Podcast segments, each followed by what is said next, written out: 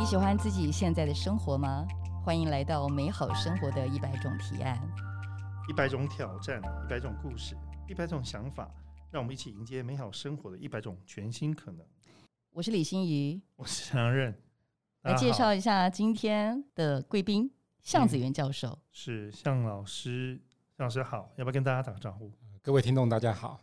今天介绍向子元教授呢，他是我们整个美好生活一百种提案 Podcast 的推手，也是催生者。是，那你要先来帮我们介绍一下向子元教授。好，向老师非常特别，他到美国拿到宾州大学的机械工程博士。嗯哼，机械工程博士怎么会跟我们这个乐活跟运动扯上关系？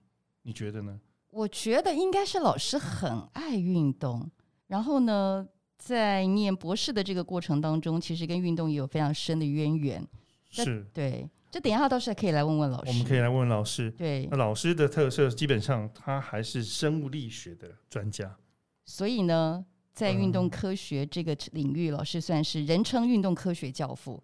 不过更重要是。更重要的是，他是我们台师大乐活 EMBA 的执行长啊，对，所以他才会是这个美好生活一百种提案的刚刚我们提到的幕后推手，同时也是催生者。更重要的是，老师有一个自己专属的运动科学网。那同时呢，呃，向子元老师他是国立师范大学运动竞技系的研究讲座教授，还有他连续多年也获得台师大产学合作绩优奖跟技转绩优奖。嗯，这么优秀的一个研究学者哦，怎么跟乐活扯上关系？我们现在赶快来跟向老师来谈谈这一段姻缘吧。对，向老师，您怎么会到台师大来就职呢？这也是很有趣。好，首先，其实我学的是工程啊。那呃，当初在想这工程的出路到底有什么可以去发展？那呃，一般工程大概都是接触的都是硬邦邦的东西，工程师嘛。对，那。呃，其实生物力学是呃跟工程蛮有关系的，因为它就是力学。嗯，那我们那时候在我在想的时候，就是说怎么把这个力学的东西用在不同的地方，那用在人体上就是最最适合的地方。所以本来是想要把这个力学用在跟人相关的一些医医学啦，或者是治疗上面啊。不过我个人很喜欢运动，嗯，所以在美国读书的时候就是。呃，几乎每天都去运动，所以那时候同学都觉得说，我哎，我是不是念体育系的？然后他觉得我好像也蛮像的。嗯那也是因为这样的因缘机会，我后来发现，好像参与运动科学的研究，比去做医学工程或者是做各种不同的机械工程更有趣。所以后来就往这个领域开始在投入。这样向子元教授在一九九三年从美国回到台湾之后，其实第一份工作是在国训中心工作，对，是吗？对。然后后来因缘机会转任教职。我一直想问一下，这个转任的机缘是什么？呃，因为那时候的国训中心有一个在北部的训练中心，那跟呃在林口的国立体育学院是紧接在一起的。那也是因为这样子，就很多的选手都是体育大学的学生，是那有很多机会接触。那也发现，其实把这些运动科学的一些研究带到训练中心里面，需要非常多的。研究生来协助，那需要很多的研究设备，所以后来就跟学校有比较密切的接触。那接触多了之后，发现好像在教学中也可以把这些东西用在我们的选手上，所以后来就加到学校里面来了。好特别的一个记忆哦。嗯，而且向老师自己刚刚提到哦，他从以前开始就很喜欢运动。你看哦，到现在为止，如果听众朋友可以看到向老师的本尊的话，会发现他。到现在还保有三十五岁的身材，对，而且老师的运动习惯是天天不中断。对，老师，你有做哪些运动？我骑车、跑步、游泳，然后有一些球类，像网球、羽球、桌球这些可以。所以老样样都来。对，而且老师呢，他平常不开车，他说呢，他只要开车，就是代表他今天不喝酒。只要是跟 EMBA 聚餐，我就一定开车。因为这样子可以当做不喝酒的理由。对，那除了这个之外呢，我一定不开车。对，那都是骑脚踏车。都骑脚踏车，不管多远。对。不过老师很有趣哦，我们刚刚提到整个的机缘，您从交大毕业，然后呢，感觉上感觉上您到美国念的博士，好像应该从事是生物医学，好像不是，你变成是运动科学，然后呢，跟我们台师大从实验开始。然后最后觉得要从教育的方式去做一些改变。那现在为什么会有机缘来担任我们乐活 EMBA 的执行长呢？呃，其实运动科学做久了之后，发现它一直对人提供一些帮助，尤其在我们国内是帮助选手，那帮助一般人从事比较健康的活动。那后来有机会接触到乐活 EMBA，发现“乐活”这个字的概念非常的好。那我我也在想说，我们运动科学还有什么可以有更广的一些出路，就更好的一些应用。那其实“乐活”这个两这两个字听起来就像一个快乐的生活。嗯，其实我们仔细去探讨它的原意，应该是包含。健康跟永续，嗯那健康其实就是运动科学要去做的一件事情，所以我那那时候在想，加入乐活 EMBA 可能可以把我们做的一些研究，呃，可以做更多的一些应用。那再加上永续是我一直觉得很重要的一个议题啊，虽然不容易融在我们的研究中，可是很容易融在我们的生活里。那有机会加了乐活 EMBA 之后，我就想说，怎么把原本就在做的这个健康元素去把它发扬光大。那再加上这个新的这个永续永续这个元素，然后能够融在我们的生活里面，那这样子我想会对我们的研究或者教学或者更呃多的其他的应用的部分，能够有更多的一些呃想法跟刺激啊，所以就加入乐活 EMBA。所以老师加入乐活 EMBA 担任执行长也两年多了，对不对？呃，两年，两年的时间。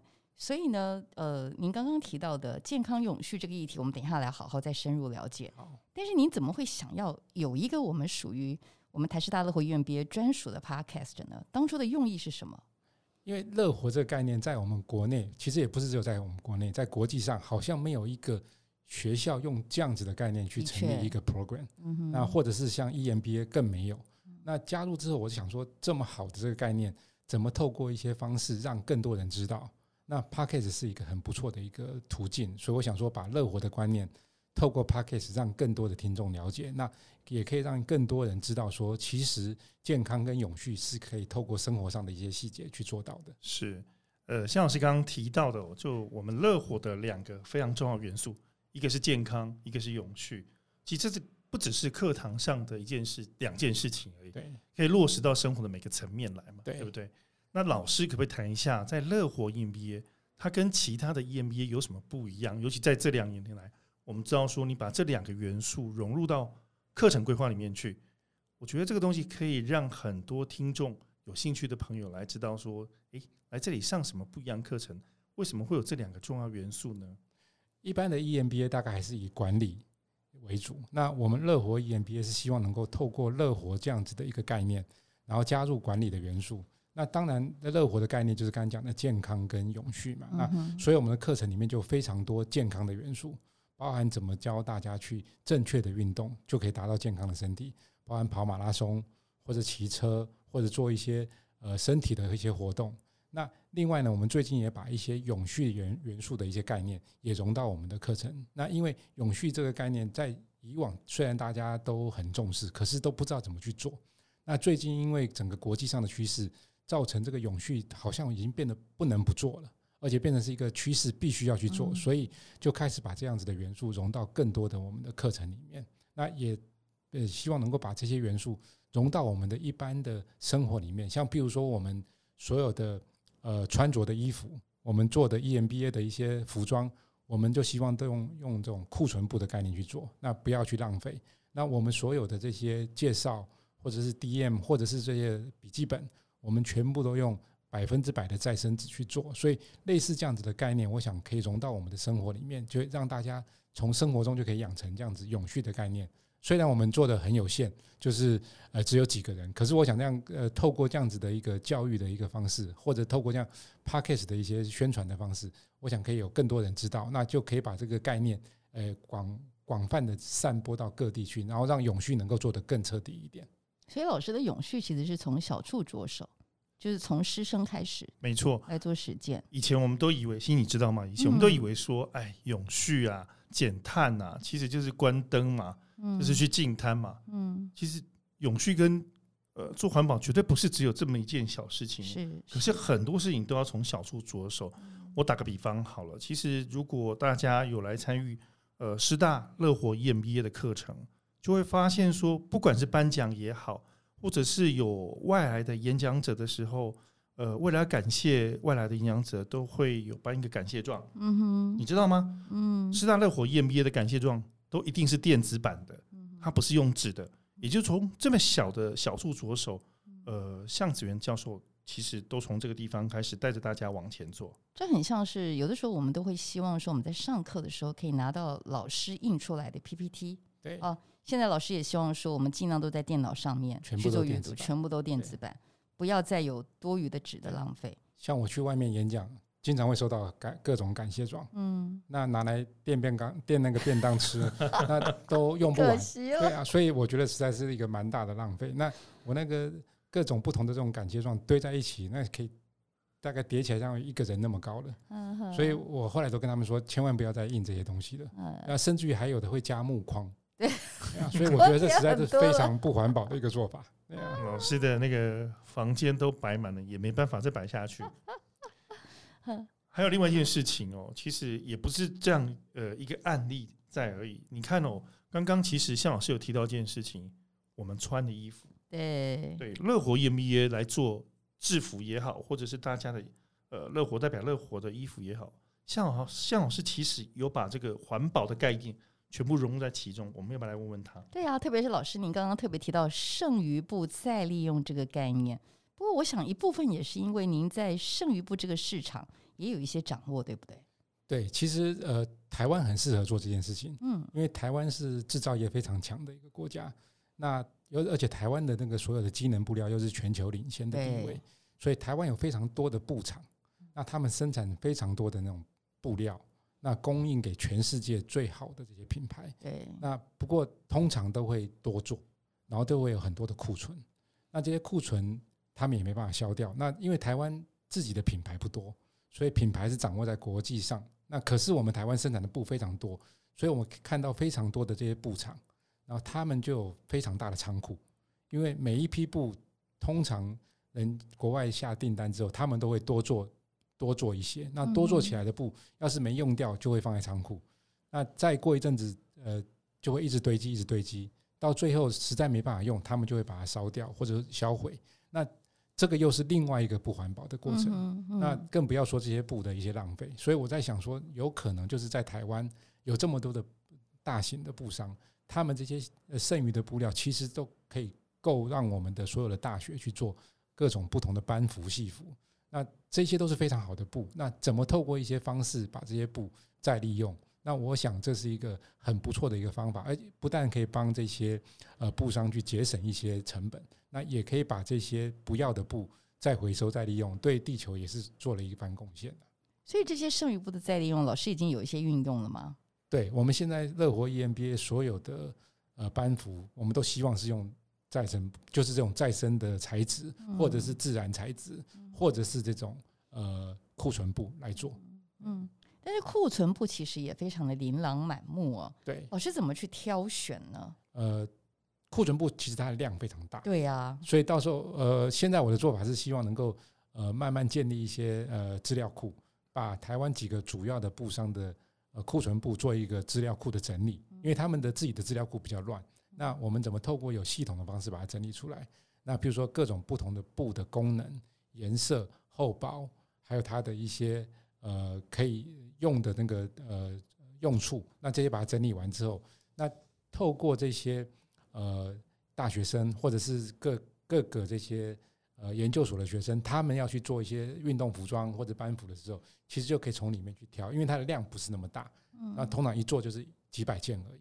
那这种库存布就都它的那个量都绰绰有余。嗯，所以刚刚提到的。呃，每一个剩余布它的功能啊、颜色啊、厚薄，基本上就是衣服有一个它自己的身份证。对，所以你找到这个身份证，这个 identity 就可以适合你在不同的活动当中你去做选用。对，像我最期待的就是，老师您是不是也用剩余布要去做一条呃骑脚踏车的脚踏车裤？对，已经在开发了。我们现在要做一条呃骑车的车库。对啊，就是另外还有一条要做跑步的。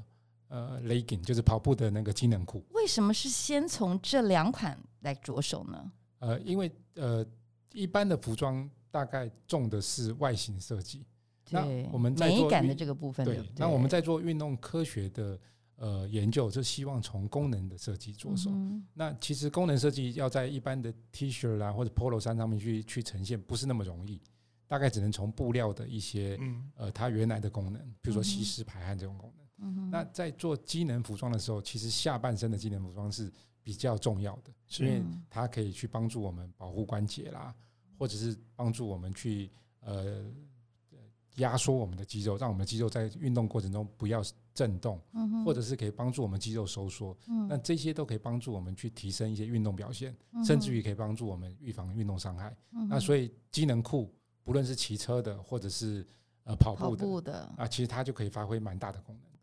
老师就是等于把他的在专业上面的知识，嗯，跟产业跟呃刚刚讲的永续环保全部都结合在一起。对，在台师大乐活移民里面，其实大家可以听得到，刚刚像子源教授提到的哦，呃，永续这件事情不是只是一种课程而已，也不是口号，墙上画画，基本上已经落实到正在执行的这个面层面哦。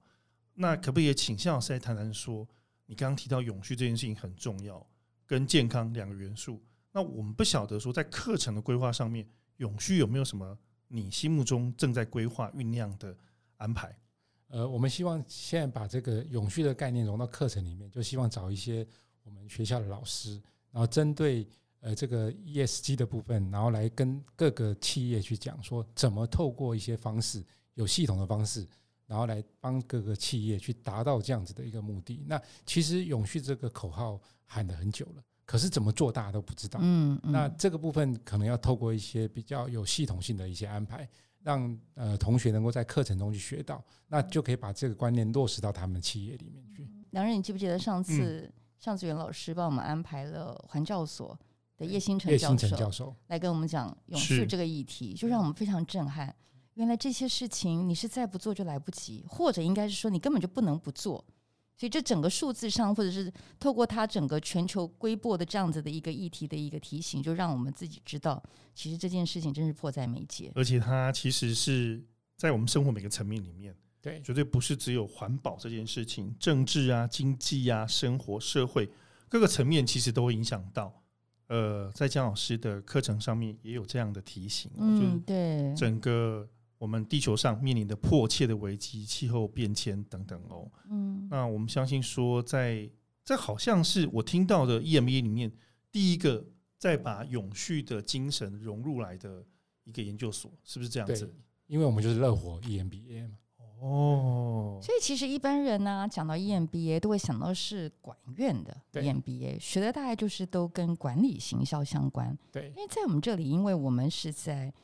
运动运动休闲学院里面，所以我们就会有非常多的特质特色。对，特别是老师在健康这个部分，可不可以帮我们琢磨一下？那健康就是我们运动休闲学院本身的呃使命嘛，那也是我们本身的一些专长。所以，我们怎么透过运动休闲，让大家能够活得更健康？那当然，呃，现在国外像美国运动医学会也在推这个概念，它叫做运动及良药。嗯，意思就是说。呃，我们有很多的健康的方式，其实不需要透过医疗去达到。我们希望透过呃比较主动的运动的方式，让大家能够把身体练得更好。那基本上它比那个吃药更有效，而且更持久。所以，怎么透过运动跟休闲的方式，让大家的呃身体能够更健康，然后生活更健康，这这这也是我们乐活 EMBA 最重要的一个目的。说起运动及良药，老师刚刚提到你担任执行长两年的时间，你有看到什么具体的事实吗？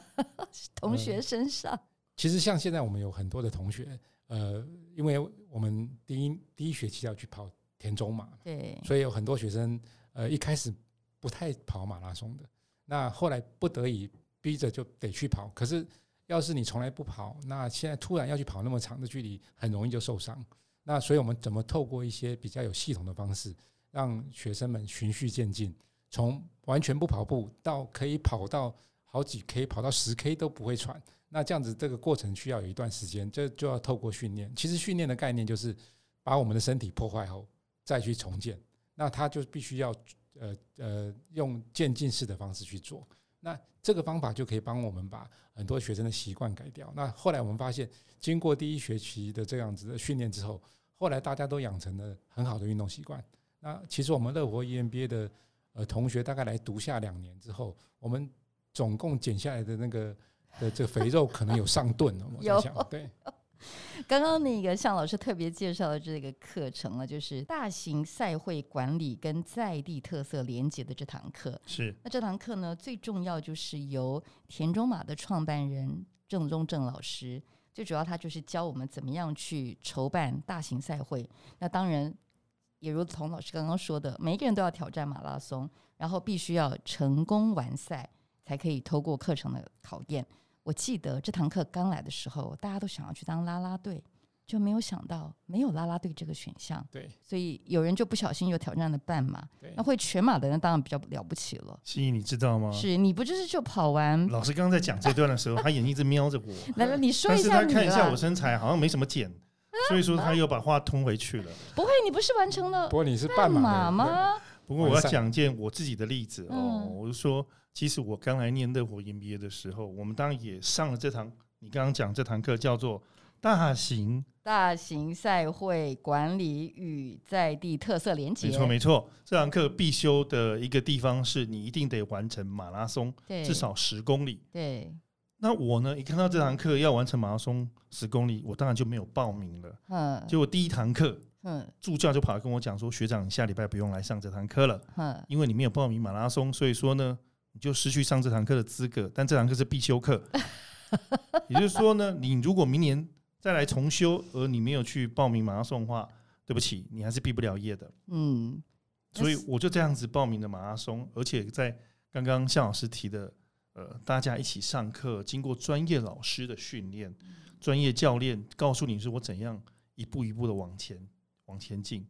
我相信所有念乐火 EMBA 的同学也都是用这种方式在前进的。我到现在都还浮现着你跑半马的背影，哎，有多少人上半半马了吗？对啊，有多少人希望能够 这个为你加油？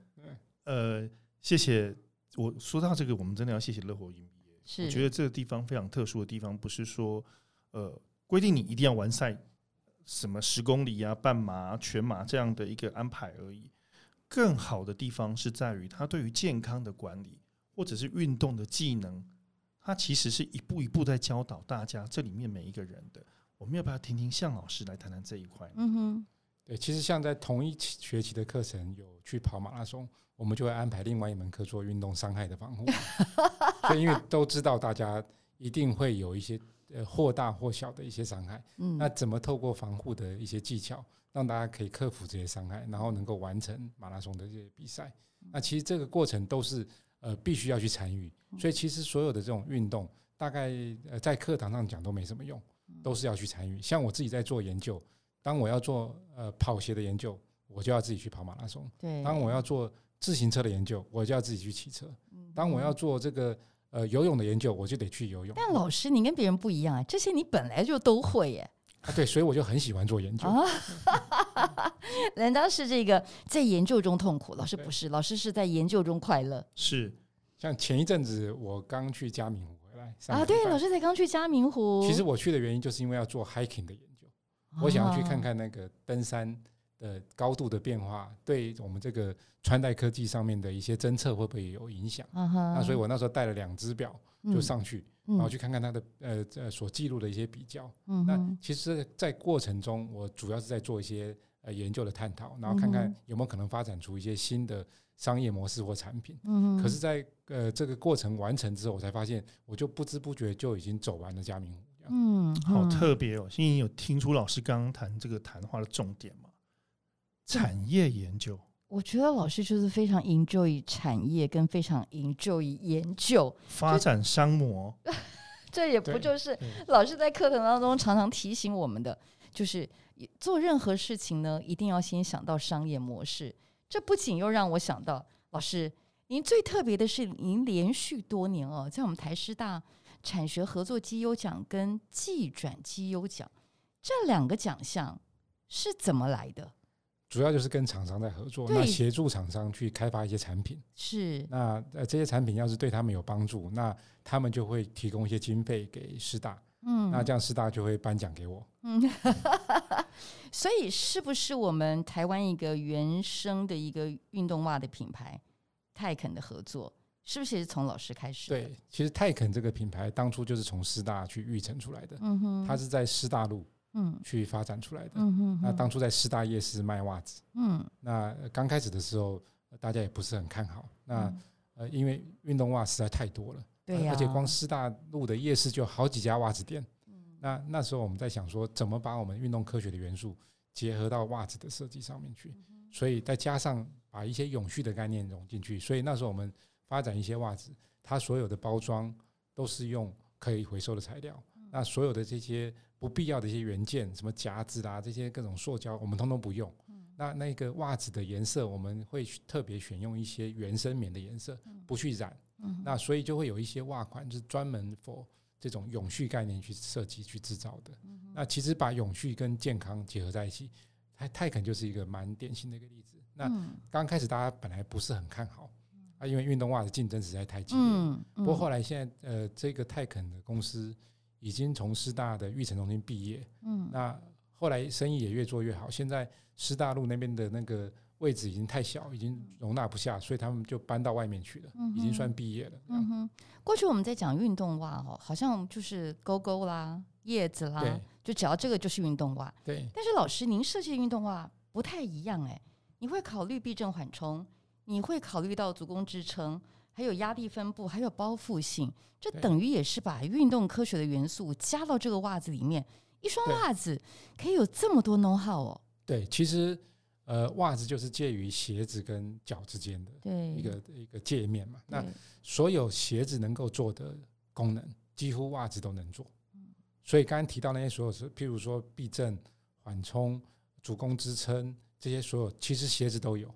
那只是我们呃不要透过鞋子去达到。我们在接触脚接触的第一层的这个这个纺织品袜子，我们就去做到这样子功能。嗯，其实刚刚为什么问老师这个？哎，梁任，你有没有耳耳熟？就是说，觉得这个内容你好像听过，是因为我们在上上老师课程的时候，其实老师就会在运动科学的这个课程当中跟我们讲非常多的实例。对，这也就是向老师在我们上课当中，让我们觉得他是最跟产业结合，然后最接地气的一位执行长。是。那讲到产业面，我们不免还是来请教一下向老师哈，就是乐活基本上。回归嘛，它毕竟还是 EMBA 哦，嗯，那非常强调是如何把永续、把健康这两件元素跟产业做结合。老师可不可以举一些例子，既有的例子，看看说我们乐活 EMBA 在这个乐活产业上面有做了哪些事情？好，其实我们的真正的这个中文的名字叫做乐活产业高阶经理人，是，嗯那所以呃，乐活产业这件事情就是一个蛮重要的一个产业，可是其实国际上没有一个。标准去定义什么叫热火产业？那我知道大概在几年前，呃，有人在国际上做了一个统计，他把热火产业去做了一些归纳，其实很多都跟热火产业有关。那譬如说刚刚讲的环保，或者是呃跟这个电力来源有关的，也算是热火的；或者是银发族，也算是热火；或者是说跟这些。呃，比较偏乡的一些教育，这这个也都是属于乐活的一些部分的一些产业。那呃，其实我们呃是希望能够去发展出乐活产业，可是现在没有真正呃自己说自己是乐活产业的。那我们也希望透过这样子的概念，呃，乐活 EMB 的概念呢，去让更多不同产业的人来读之后，然后能够把他们的产产业转型变成乐活产业。嗯，像譬如说我们呃有很多的校友，呃，他们呃。像我们第一届的校友有全峰汽车，对，全峰道路救援，道路救援的公司，可是他也去发展跟健康、跟乐活相关的一个平台，嗯。哼，爱纠购嘛，对，嗯，所以那个也是希望能够把整个乐活的概念融到他们的产业里面去。而且像我们乐活毕业的，呃，就是毕业的校友，好像也有人为了这个跟学校来做结合，跟。老师做结合，开了一个桌球馆，对不对？对哦，这就是洪聪明老师跟庄毅学姐的合作，就是 Dino 乒乓学院。对，这就是典型的那个呃，为了要喝牛奶去养乳牛的概念。因为我们的庄英毅学姐，她为了要让自己的孙子打球，对，所以她就去呃呃到处去找球馆，就发现没有一个符合她的标准，所以她就把这个南方庄园饭店的小 model 搬一点到她的运。这个运动场馆去，对，而且这个运动场馆又不是单一的，只是为了运动，是。又把融入我们呃洪聪明教授的这个呃大脑的这个开电脑课程，对，然后融在一起，所以他的课程不是单纯的只有教桌球这个技术而已，他的课程是包含很多的健脑课程加上桌球的技术，整个融合在一起，透过运动去达到大脑的训练。那另外当然还有舞动阳光的杜正中阿杜学长，对，跟我们的郑副校长的合作，对，这又是另外一个产学合作。他们提了科技部的计划，也获得科技部的支持，那这个部分也正在执行。嗯哼，所以其实老师，当我们还在学校念书的时候，当我毕业了，梁任也毕业了，所以呢，我们呢就是一段教学相长的过程。像我们在上向老师课程的时候，你常常跟我们说，有的时候你可能懂得还比我多。因为领域不一样，当运动科学老师是教父，我们没有人比得上您了。但是不同的领域，就是大家都各学有专精。那那一段时间呢，在就学的时候，就是一个美好的共聚合。但我知道你一直希望呢，校友在毕业之后，还是可以继续跟台师大的火 EMBA 的办公室有一些连接。那之前你就有这样的规划，但是因为疫情的关系，很多就是都线上上课，连想要看到人都不太容易。所以三个月不见，再看到，再回到教室，大家都无限欣喜。那当然，不同的届都一样，有因为因为疫情的关系，有一些还是不得不线上上课，只是没有那么长。我们当然都非常羡慕第一届能够有海外上课的这样的课程，可是我想这都是呃后话了。那老师自己的期待是怎么样？您最期待就是呃，究竟这可以有怎么样的串联，什么样的火花是你心中最理想的蓝图呢？呃，我想我们乐乐活 EMBA 也成立校友会，那其实我的呃想法就是希望能够透过。校友会去结合我们呃我们原本的 EMBA 的课程，那有部分的课程其实可以由透过校友会来举办，那有部分课程透过 EMBA 来举办，那在互补的状态之下，那这些校友也都可以回到我们学校来继续呃去听一些呃之前没听过的课程。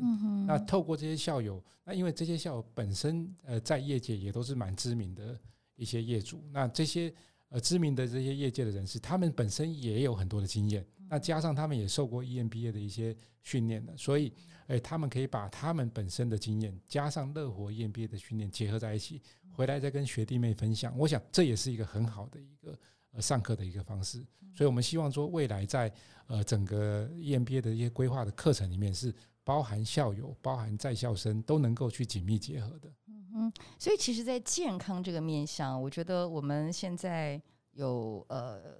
四届的学生，第五届即将进来。其实老师，我们的社团也非常精彩，对不对？对对，我们有呃乐跑社，对乐跑社，高尔夫球社是，那也有桌球社，对。那呃最近也有品酒社，对对。那还有一些其他的社团也正在酝酿，像比如说最近呃学校刚刚百周年校庆去环岛，那我们有很多的校友也去参加学校的这个百人环岛的骑自行车，对。那大家。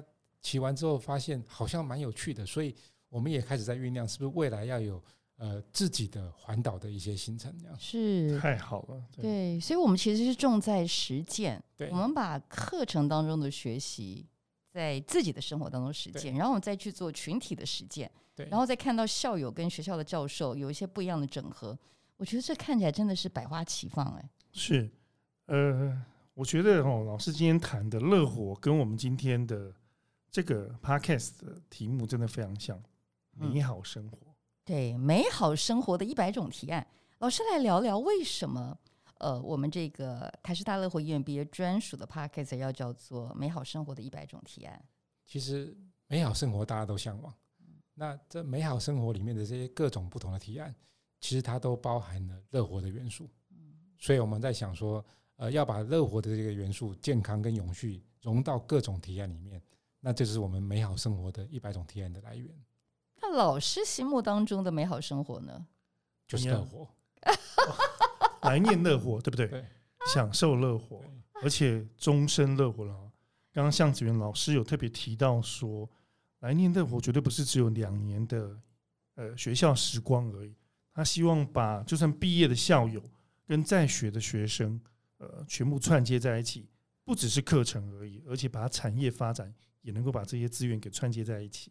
我记得啊，我们刚入学的时候啊，就不太习惯，因为平常周一到周五其实工作都很繁重，对。然后周六上课，其实一开始有点不适应。到到后来呢，就是周末就会弹起来上课，我觉得就是充满挑战。但是我觉得真正的失落是在毕业之后，就觉得以前写功课真的是虽然是怨声载道，可是每次写起来自己都很有收获，因为感觉上就是把过去呃知识面的东西把它梳理的更有条理。但毕业之后呢，就突然间发现礼拜六不用早起了，我觉得怪怪的。然后问问看这个同学那个同学，大家都觉得怪怪的，我们就很期待能够再回到校园里面。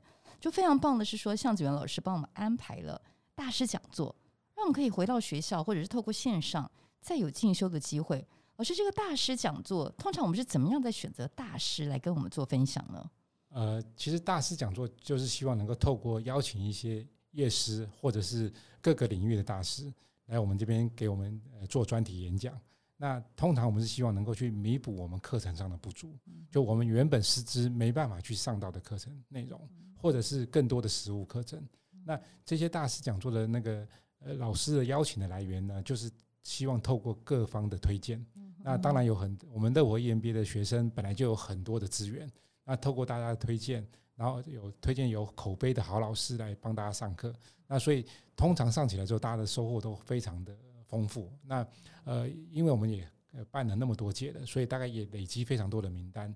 那这些大师呃来上完课之后，其实我们都会保持联络。那要是能够可能够让这些课程做得更完整的话，我们就会邀请他来开课。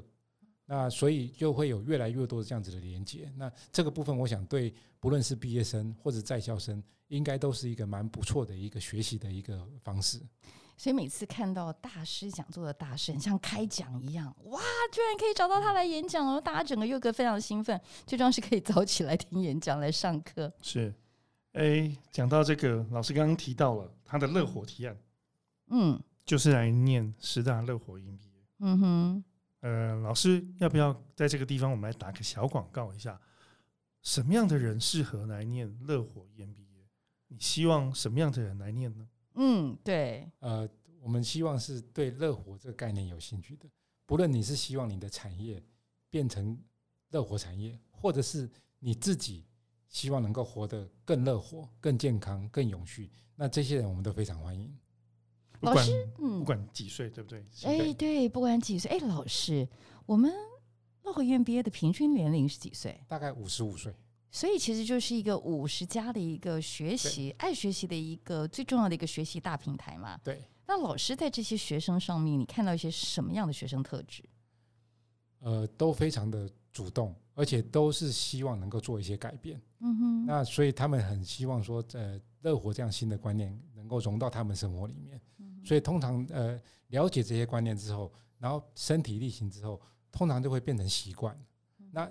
更多的就会希望说把这样子的观念带到他们产业，所以我们会有蛮多的一些学生是因为他的老板、他的同事来念，然后就介绍他们来念，或他的同学看到他好像过得不是很快乐，就会建议他说：“你应该来念一下乐活 EMBA。”我们还有夫妻档，我们甚至还有母女档来念，对，这也是非常特殊的风景哦。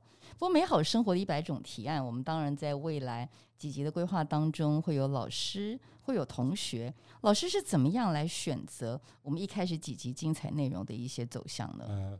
我是希望能够把我们呃现在上课的老师的主要的专业，然后能够去 cover 这些所有乐活的观念的，包含健康或者现在比较重要的一些产业，像乐龄的产业，嗯，我们就可以邀请到蔡方文老师来跟大家讲。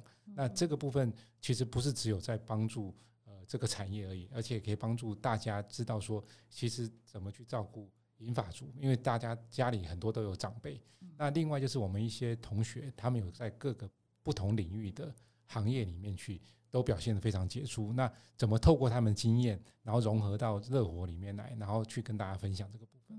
其实梁任，我们在有机会访问到这些教授或者是学长姐来上我们美好生活的一百种提案当中，我们可以感到每一个人坐在这个录音间，都对台师大的火焰毕业充满感恩，充满感谢。然后毕业的人就觉得，哦，我真的好怀念在学校就学的这个日子，好像大家都是到了一个呃工作有了一定的成就之后，回来再度当海绵。然后这个海绵就是套一句向老师的经典名言呐：我们在进来之前就是好像自己什么都会，念了一半之后发现好像一知半解，到毕业之后才发现，哇，真是好像什么都不会。你是什么感觉呢，梁任？哎，我现在的确是。发现自己什么都不会，那你就可以毕业了。谢谢谢杨老师。不过刚刚欣你说的哈，我觉得如果没有机会来念台师大乐活 EMBA，嗯，那其实你也可以让你自己的生活更加美好。嗯，透过各种乐活的方式，要怎么做呢？我想当然就是来收听我们美好生活的一百种提案了。最重要的是，在这里呢，你可以听到不同的老师、不同的学生传递身心乐活跟这个管理学习，然后这几个面向为他带来正向改变的一些实证。那在美好生活的一百种提案当中，我们当然是透过向子元老师的这个幕后推手，帮我们邀请了非常多不一样领域的人来谈他不一样的心得。那他也对我们有一些，当然有一些不一样的美好生活的建议了。美好生活的一百种提案，希望你可以每一集都打开来听。我想在这个声音经济的年代哦，有的人可能觉得还要打开电脑来看网络或者是看文字，有的时候可能时间上也不是那么方便，但是点开。Podcast，其实你就可以随时收听到我们希望在课堂当中传递出来的资讯，或者是把这些精彩的学长姐的生活智慧，再透过节目来告诉大家。老师对这个节目有什么期许？我希望能够把这个乐活的观念，呃，透过这个节目能够让更多人知道，那让大家的生活能够更美好。嗯，这就是美好生活的一百种提案。今天非常谢谢向子云执行长来跟我们聊聊整个节目的发任。跟到现在，跟未来希望达到的结果，谢谢向老师，谢谢。老师。